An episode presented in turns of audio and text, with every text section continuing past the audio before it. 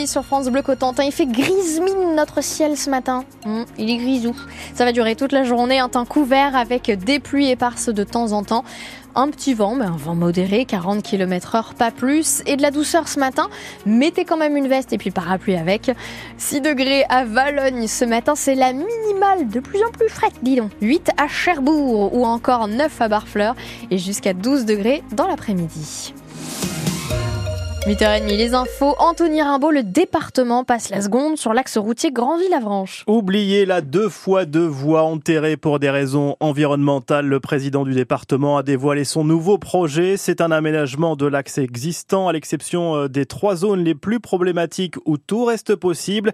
En attendant, pour améliorer la fluidité du trafic, le département va installer des bandes multifonctions. En gros, il s'agit d'élargir la route dès 2025 à la sortie de la zone du Croissant à Saint-Père-sur mer euh, Ce sera la première étape d'un vaste chantier, explique Olivier Thirion, c'est le directeur des infrastructures et de l'entretien routier au Conseil départemental de la Manche. Il y aura aussi d'autres zones de bandes multifonctions, donc à l'entrée de Sarty euh, en venant d'Avranches et en venant de, de Granville.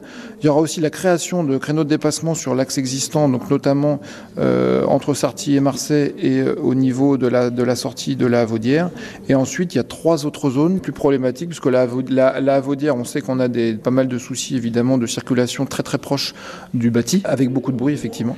Et euh, d'autre part, la zone du croissant et la zone de l'arrivée sur Avranches, là on est sur des zones vraiment de congestion, où on est proche de la on a vraiment besoin de réaliser des aménagements plus lourds pour pouvoir avoir plus de fluidité. Donc on va étudier une option d'aménagement sur place, mais qui est peut-être irréalisable, mais en tout cas il faut qu'on l'étudie pour démontrer qu'il faut forcément passer par un, aménagement neuf et envisager effectivement des, aménagements neufs éventuellement autour du croissant. Ça sera le cas aussi autour de Marseille et autour de la Vaudière. Pour ces gros travaux-là, le département doit obtenir une nouvelle déclaration d'utilité publique. Le début de ces travaux n'aura pas lieu avant 2028. Restons sur la route avec une petite révolution qui se prépare. Le permis de conduire à vie, c'est peut-être bientôt fini. Un projet de loi européen porté par une députée écologiste française, Karima Deli, sera soumis au vote dans une semaine. Ce texte prévoit de mettre en place une visite médicale obligatoire tous les 15 ans pour conserver son permis de conduire. Un homme de 58 ans doit être déféré au Selon nos confrères de la presse de la Manche, il s'agirait du chauffard qui a semé la panique dans les rues, de, les rues piétonnes de Cherbourg. C'était fin janvier après un refus d'obtempérer. Il roulait à toute allure au milieu des terrasses. Par chance, il n'y a pas eu de blessés. La dernière mouture de la carte scolaire sera dévoilée aujourd'hui en conseil départemental de l'éducation nationale. 42 fermetures de classes sont prévues, notamment à Marigny-le-Lozon où pour protester les parents d'élèves, eh bien, occupent l'école Julien Baudin en ce moment occupation symbolique. Hein. Les cours euh, peuvent avoir lieu. Les principaux syndicats agricoles, FNSEA et jeunes agriculteurs seront reçus cet après-midi par Emmanuel Macron. Un rendez-vous traditionnel avant le salon de l'agriculture qui commence ce samedi. Mais un rendez-vous, vous l'imaginez, un peu particulier cette année sur fond de crise agricole après un lundi marqué par de nouvelles actions, notamment à Marseille et Dunkerque. Euh, le Premier ministre Gabriel Attal doit faire de nouvelles annonces pour les agriculteurs demain. L'accès à la culture pour tous, même dans les territoires ruraux. Une grande concertation nationale est lancée. Ça s'appelle le printemps de la ruralité. Est-ce que vous avez votre compte si vous habitez loin des grandes villes? Jusqu'à la fin mars Vous pouvez vous exprimer sur l'offre culturelle près de chez vous. La culture en milieu rural qui peut aussi venir de ses habitants. La preuve avec les agricomédiens. Une douzaine d'éleveurs ou d'agriculteurs du centre-manche ont lancé une troupe il y a cinq ans pour parler avec humour de leur quotidien. Aurélie Cochard est agricultrice à Savigny, près de C'est la présidente de la troupe des agricomédiens.